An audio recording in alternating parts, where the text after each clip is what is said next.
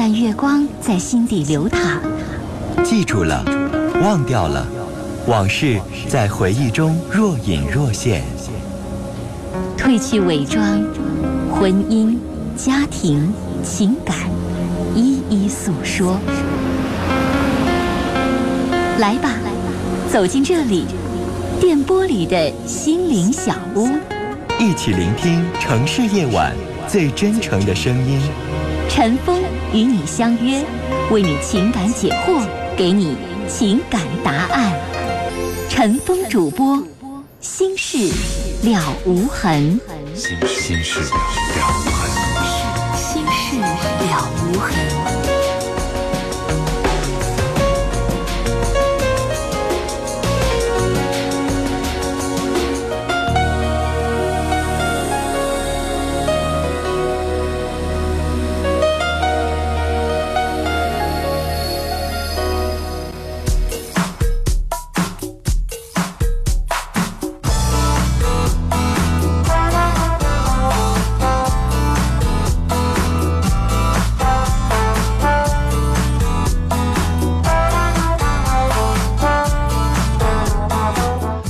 听众朋友，晚上好，欢迎收听《心事了无痕》节目，我是主持人陈峰。今晚的导播呢是佳龙。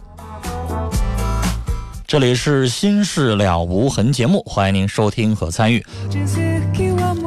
网络上联系陈峰啊，还有我们节目的一些相关的网络地址。首先，陈峰的微博啊，这是陈峰几乎每天都要去上的这个去去留言的这样的一个网络的地址。陈峰的微博，您可以直接搜索“陈峰微博”，早晨的晨，风雨的风，或者是在新浪微博当中找 DJ 陈峰 A B C D 的 D J K 的 J，早晨的晨，风雨的风。我们的节目论坛啊，搜索引擎直接搜索“陈峰听友俱乐部论坛”就可以了。八七八六的听众短信说：“我是一名高中女生，没有男生缘，好姐妹挺多，一个异性朋友都没有，这是正常现象，还是我的性格有问题呢？”问问你父母，问问你身边已经二十多岁、三十多岁的这个姐姐，他们就非得每个人都得有几个异性的朋友吗？没有就不正常吗？没有就不能生活了吗？不在那个。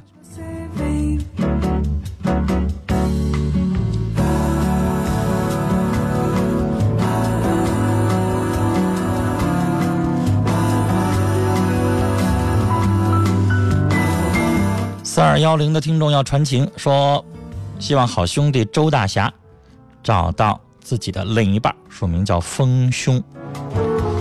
你这俩字儿吧。你在短信当中用汉字你打起来“风兄”风雨的“风”啊，兄弟的“兄”没问题。那你不觉得我念出来的时候就不好听？啥叫“风兄”？所以大家理解一下我们广播的特点啊，发什么字儿，先自己用嘴念念，觉得我念出来了不好听，你就换个字儿。你哪怕你改成叫“峰哥”，也比“风兄”好听，是不是？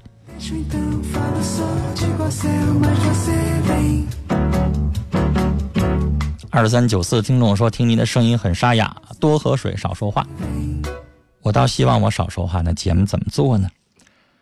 再来看啊，二幺八七的听众说：“我得了乙肝，朋友啊都没那么歧视，可是我父母对我很排斥，我非常的郁闷。我父母这么做对吗？”我想说，你自己得病了。你的父母嫌弃，这个时候离你远歧视，他们做的当然不对，非常不对。但是我不建议你跟父母吵架，没什么用，你可能会伤他们的心，而且他们离你远了，你要治病，你以后怎么办？如果你现在是没满十八岁的青少年。我劝你还是跟父母搞好关系，然后让他们掏钱帮你去治病。只有你把病治好了，以后你的升学啊、就业啊、找工作才方便，找对象也才能方便。如果你一直有传染性，你现在是大三阳，你最起码把它降到小三阳或者降到没有传染性才行。你要一直大三阳，你有非常强烈的这个传染性咋办呢？谁跟你处？打疫苗也不能百分之百杜绝呀。让你的父母和你身边跟你接触最近的人，让他们去打一根疫苗，然后你自己也稍微注意一点。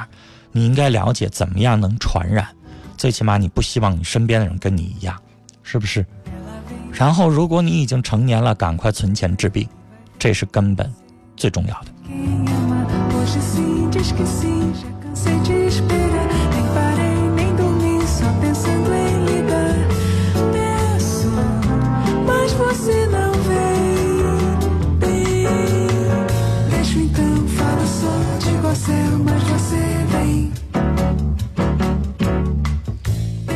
六八零二的听众说：“一想到上外地去上大学，就觉得恐怖，怎么办？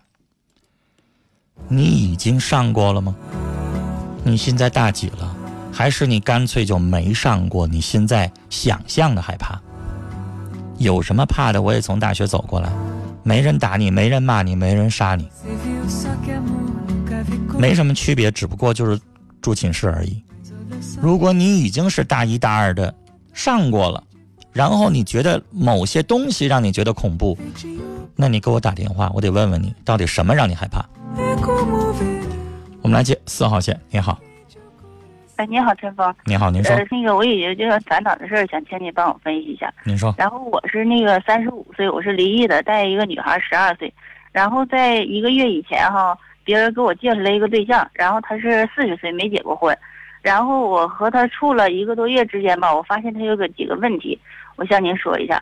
然后我第一就是问了他一个问题，然后我说我不是离异呢嘛，然后我就问他，我说那意思你在不在乎我以后就是复婚的可能，就是说害不害怕这方面？然后他回答的是说，他说我不管你以前怎么样，就是说你以后复不复婚，就你以前当小姐的我也要，这是他说的第一句话。然后呢，就是说那个我和那个我我这不离异了嘛，然后我领一个女孩，十二岁，然后还有一个我姨家的我妹妹，我们三个在一起生活。我这妹妹呢没结婚，然后她到我家来之后，呃，说了几句话，然后她后来就跟我说，她说你妹妹也不能闹啊，那意思就是说不太那开朗，就是说不喜欢能闹那种。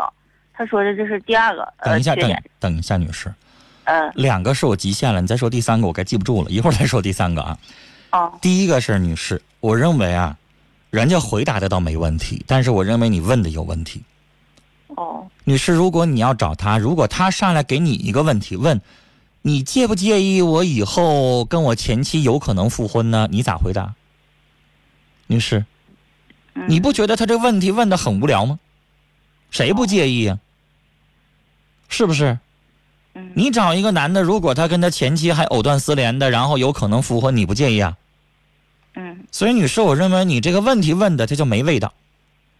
所以你第一个问题不应该问。谁不介意？不介意是傻子。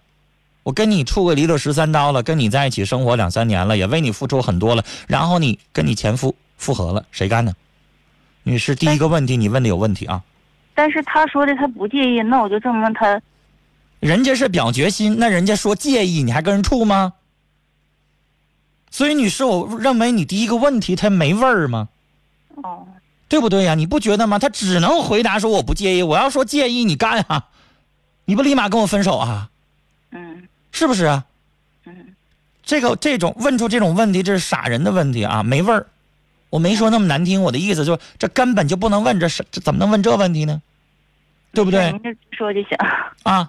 然后，女士，第二个问题，嗯，第二个，他那意思说，他跟你那妹妹在一起闹过是吗？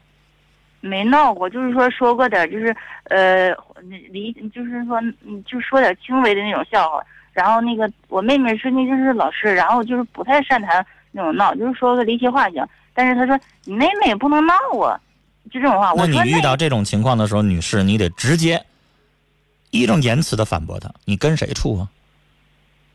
你说是我跟你处，不是我妹妹跟你处。我妹妹性格闹还是不闹，跟你啥关系？嗯，你就这么问他。你说怎么的？我们姐俩还都得嫁给你，姐俩都得伺候你，都得陪着你啊？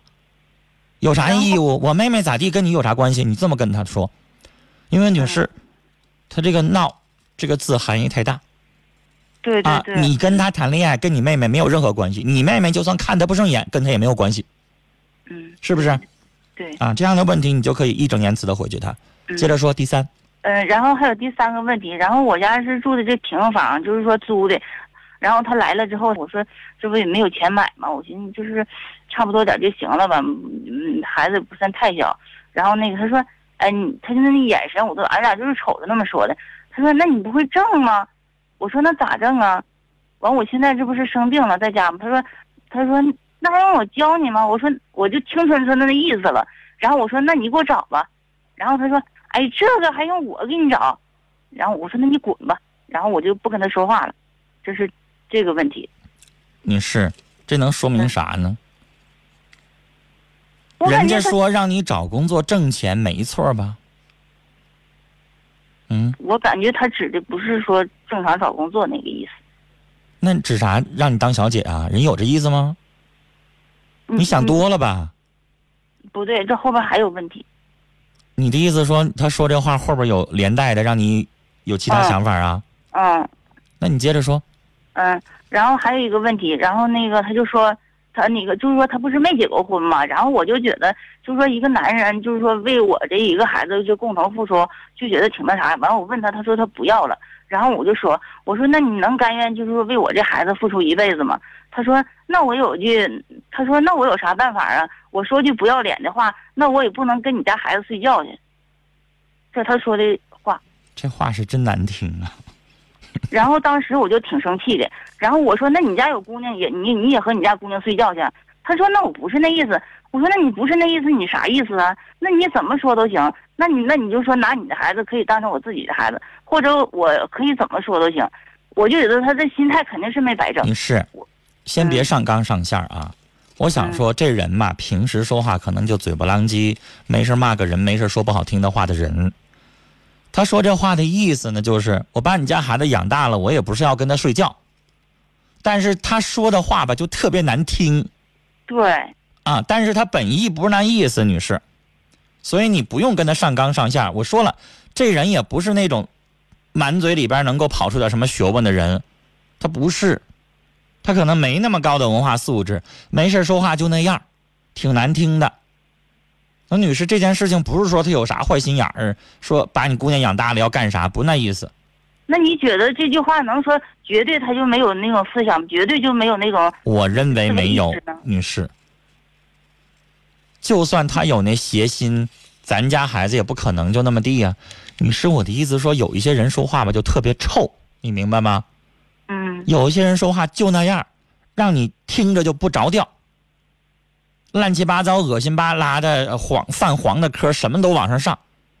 有这样人，他说不代表他会做。所以这句话你先别上纲上线儿。你要问我说他肯定没有那想法吗？那我也没法说，我又不是他，我也只能猜，是不是？嗯嗯往下说还有什么？嗯，然后那个就嗯，好像我。没了，到这儿没了。但是我就觉得最严重的就是那句话，我觉得他就是说跟我怎么说都行，就是跟我俩怎么闹都行。但是我觉得他不能矛头对准孩子，就是说那我也不能和他睡觉去。女士我刚才已经说了，不要上纲上线儿。他这个话我我说了，真是难听，而且他有点像那个地痞流氓说那种话。但是女士，有的时候吧，有一些男人在一起说那个话都挺恶心的。他可能一下没管住，嘴上没把门的，一下溜达出来恶心巴拉的话。所以我的意思说，如果你还有别的能够佐证他这句话，他平时就这样人儿，他曾经跟哪个女的怎么怎么地了，你有这些辅助证据行。如果没有的话，我现在只能判断说他这个话说的太难听，说的太过，但我不能肯定说人因为说这句话他就怎么着。还有刚才，我以为您会补充一些事情，但女士没有。他刚才说那句话让你找工作，那现在到现在为止，女士，你用不着多想吧？嗯有啥多想的？人家让你找工作，想办法挣钱去，这话没啥不可以的吧？要我，我可能也得说，女士。然后您整出来一个，你给我找去啊，你这话也不咋好听。但是我就是说我这生病了，吃中药呢，他都知道。我说啥病啊？就是那个就是情志抑郁，我有点肝郁气滞，完吃那个中药。啊，您这是大病吗？嗯，反正就是那个喘气儿，有的时候都疼，就是两胁胀痛，然后嗯，就是冬天没上班。不算大病吧？嗯，以前都一直上班来着。所以我的意思说，您这不是大病，不是治不好的大病。哦，能治好。对呀，您干一个活儿稍微轻一点的没问题。嗯，人家说话这一点，我认为是有理的。你应该挣钱，连煤都没法烧了，你再不挣钱，你觉得你还在家里边等着吗？是不是？哦，那倒是。你是有一些活稍微轻巧一点，挣的反正也少一点，这可能。你看现我老提说饭店服务员，因为他水涨船高。现在大家明白，那饭店服务员现在写着底薪给一千八，加上酒水提成，一个月挣三四千，这收入挺高吧？嗯但大家也明白，写那么高的肯定他也累，嗯是吧？那有那活儿，比如说我看现在满大街都是那种快捷性宾馆，写那客房服务一个月给九百，那你也明白，上一天休一天，很轻松。嗯所以，女士，你可以找一些轻松的活儿做，没问题。至于你说上纲上线那些东西，现在我没有办法证明跟人人品咋样，但唯一能够说明的就是这人说话有点嘴不浪叽的，满嘴里边跑一些乱七八糟、恶心巴拉的茬儿，是吧？这人素质不高。然后我还想起来一个，我有点忘了刚才，就是说那个我妹妹在家不是喜欢看书嘛，然后就我家这个炕上，然后她在那看书，然后她也在炕上，她就拿那个手机不是能那个呃照相吗？然后她我妹妹在那看书，她就在那个旁边，也就距离挺稍微有点近那个距离，就一直对着我妹妹照。然后那个后来我一进屋了，我说你干啥呢？我说你还能存上啊？她说那个哎我不能，我谁的能存吗？我就感觉他一直照，好像他这行为也不好。行了，女士，你说的这些太鸡毛蒜皮，能证明啥？他要调戏你妹妹了吗？我看着有那意思，那你说，那你看人家又没做啥实质行为，那你说你能证明啥呢？你妹妹要没穿衣服或者穿的少的照也行。那你说这些事儿，女士也太小了。那我尤尤其觉得是异性之间关系，人家也没结过婚，那你对着人照啥呀？那人家正常在那看书，你该干啥干啥，或者你发信息，或者你聊天也行。女士，您这么说的，的话，事儿太多了。你可能有点看不上这人，就拉倒得了。但是你说这些事儿，我都不能够现在就形成一个证据链，证明这人人品太有问题。我现在还没法说，但是我想说，这人人品真是不咋地，这点是有了。但是是不是说非得马上就分手，我现在没法判断。但您要是不喜欢的有很多的行为，您分手也没啥不可以的，谁也没逼着您非得跟他在一起。但是您说的太鸡毛蒜皮，我没有办法把它形成一个人的人格呀、性格呀、品质啊，勾画不出来，女士，明白吗？我就是想判断一下，尤其我这领，我现在判断不出。来。您现在这些事情不构成什么太太严重或怎么样，都是一些小事儿。我只能跟您说到这儿，再见。阿杰四号线，你好喂，你好，陈峰哥。啊，你好，你说你好，那个我在婚姻上吧，有一点困惑，想让你帮我出出主意。你说，嗯，我已经离婚快半年了，嗯有个七岁的女儿。嗯嗯，因为嘛，我和我前妻吧，感情嘛感觉有点不和，嗯所以就分开了。嗯但是吧，嗯，我前妻吧经常来回来看孩子，因为她跟我父母关系处的特别好。嗯嗯，因为我母亲吧也经常跟我说说，嗯，为了孩子，你看看把你老婆接回来吧，把你前妻接回来吧。嗯我始终嘛心里有有有有一种有一种想法，就说，嗯，当初吧离婚的时候吧，我也是苦苦哀求过她，我说你别离了，别离了。我说为了孩子，现在孩子还小，当时为啥离的？当时，嗯，也没发生过，没发生过太大矛盾，就是因为吵了几句，你打人家了？没有没有，你连骂都一句都没骂。那不能因为这么点小事儿就分手啊？嗯，但是现在想想吧，心里也挺也挺也挺奇怪的，不知道他为什么下这么狠心。你有外遇吗？嗯 没有，真没有没有真没有，因为啥我的工作嘛就是开车，嗯。嗯你是跑长途的挺挺紧的，没有 没有那么太多的想法。你是跑长途的吗？嗯，以前跑长途嗯，就是现在开公交车。离婚之前你跑长途吗？嗯，没有没有。没有。那关键是先生，你得给让我找到你们俩离婚的点呢。你要是我，你哥们儿要跟你讲说他俩只是一顿小吵架，都没动手，然后就离了婚了，你信吗？你是不是觉得他没说实话呢？嗯，呃，陈鹏哥，我跟你说实话，现在这个问题吧，我我还感觉挺奇怪。但是我问过他，他只是只是说，嗯，就是跟你在一起过吧，没有没有什么动力了，没有什么没有什么感觉了。我说，你看，那就离婚了。是对，你告诉，他你说你跟谁过十年也都没感觉，你你就给他找一个再帅的男人，过几年也丑够了。呃，当时我也这么讲的。我说妈，这个问题吧不是问题。我说你看，关键咱俩有个孩子，那他要这么说话的话，我认为他不负责任呢。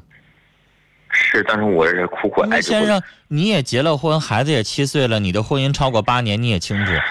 就比如说我，我会经常拿这个事儿说男人，就算你把西施娶回家，我想说不用八年十年，丑五年也丑够了，是不是？别人可能觉得你媳妇儿西施有多么多么好，但他自己丑也有丑够的时候，也没感觉了，那还能离吗？但是吧，我也是，到那个时候就不是说漂亮了或者怎么样或者爱呀或者激情，那个时候就是亲情，就是一种责任。有孩子了就好好过日子。那你媳妇儿说这话是真不着调啊？是，但是我也挺生气的，所以现在吧，我也心里挺困惑，我不想，我不想接受的，我不想，但是吧，你想想孩子吧，心里也特别矛盾。离婚这半年他有没有再找？嗯，因为他离婚之后就到哈市去工作了，因为我家在呼兰区，嗯，我也没跟他怎么联系，因为他偶尔吧上我父母那去。那你就让你母亲透露话帮你问问，看他现在有没有找。如果现在还单针一个，你就可以透露一下信息，你想复合。但如果人家找了，那咱就算了吧，拉倒吧。是陈峰哥，我倒是这个问，关键我就，哎呀，我现在就对他说实话有一种特别恨的感觉，尤其是是对孩子方面。我说你，但是我我也是苦苦哀求啊，也不同意离婚。他到法院你这半年是不是也没再找？过？嗯，你这半年也没再找过吧？没有没有，因那我那就别恨了。他吧，我觉得还是有隐情。我始终觉得他那个理由太牵强，先生。是当时我也因为苦苦哀求我。你你听谁这么离婚的理由，你也会觉得牵强，你会觉得有话没说实话。所以，先生，这个事情就像你说的，既然考虑孩子，人也会有犯错的时候，也会有思虑不全的时候。那现在如果他没有朋友的话，你就再试试，看看你们俩人能不能够再重新在一起。别着急办复婚手续，既然老夫老妻了，在一起生活一段时间，超过半年以上没问题，再办复婚手续，行？试试呗。因为你说你现在你再找别人，你再重新处，然后再接受孩子，那为啥不重先不不首先考虑考虑他呢？但是我就感觉我心心里始终转不这个这个弯儿来。那你要找一新的，你就能转过来弯儿了。找新的，你还得让那新的后妈还得接触接触咱家孩子，跟孩子相处的好不好？你这不更费劲吗？而且孩子以后慢慢大了，你家孩子现在七岁，那以后要慢慢长到十二三岁，青春期了，叛逆了，你就不好接受后妈了呢。现在趁着小还好接受一点啊，是吧？我就我现在心里挺矛盾的。哎呀，你就这么的毕竟孩子，毕先生竟孩子小。离婚半年了，我就觉得你现在需要个伴儿，需要妻子。但是呢，你就这么想，我第一选择还是原来的妻子前妻，给前妻个机会。有个电视剧叫说和前妻谈恋爱，那再咱重新谈谈，行就行，因为就给他个机会，行，人家不拒绝咱愿意的话，咱就谈谈，不愿意拉倒，这个挂掉，咱们再找别的。你也彻底死了心了，但是你不试试，你始终会惦记啊。你说呢？其实我的想法吧，我对他吧，我就感觉现在没有他，没有没有什么感情感觉，但是一考虑到孩子吧，哎呀，行了，你就唠车轱辘话又唠回来了。我刚才已经说了，试试吧。